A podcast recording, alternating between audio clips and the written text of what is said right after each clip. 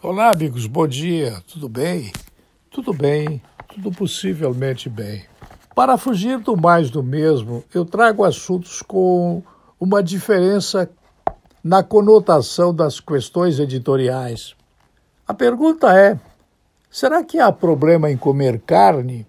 Publicações científicas dizem que podem causar danos quando são irresponsáveis as comidas feitas com base em carne.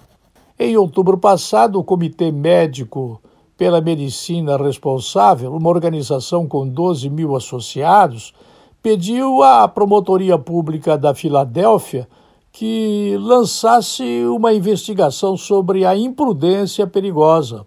A causa desse pedido foi uma série de estudos e diretrizes de dieta publicados no Annual of International Medicine, sugerindo que não há problema se os americanos mantivessem uma dieta rica em carnes vermelhas processadas.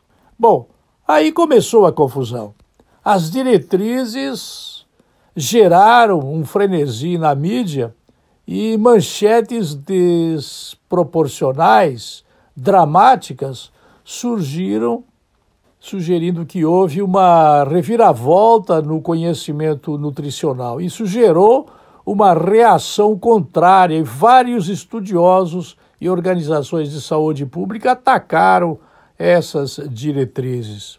Bom, os críticos apontam numerosas falhas da publicação e, em especial, os autores usaram a metodologia de revisão que valoriza os testes clínicos randomizados, chamados TCR, mas, uma vez que é difícil fazer TCRs na área de nutrição, ao escolherem essa ferramenta em particular, os pesquisadores excluíram a maioria dos estudos de referência sobre carne vermelha.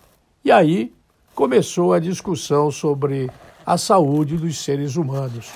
No dizer da revista que menciono aqui, a Scientific American, é importante dizer que a carne vermelha não é tão boa assim quanto se diz, não. Não estou dizendo para comer cachorro ou gafanhoto ou qualquer outro tipo de carne como os chineses comiam ou comem. Não. Mas que a carne vermelha não é aquilo tudo, no dizer da revista americana, publicada no Brasil, a carne vermelha não é tão boa quanto se pensa. Eu volto logo mais.